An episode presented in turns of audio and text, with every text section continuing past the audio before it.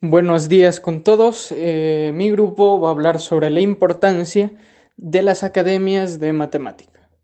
Los ejercicios matemáticos son de grata importancia para cualquier persona y a cualquier edad, ya que estimula el pensamiento lógico matemático, un pensamiento crítico, razona ordenadamente y en su defecto a la abstracción dentro de los problemas o conflictos cotidianos que podemos afrontar a lo largo de nuestros días.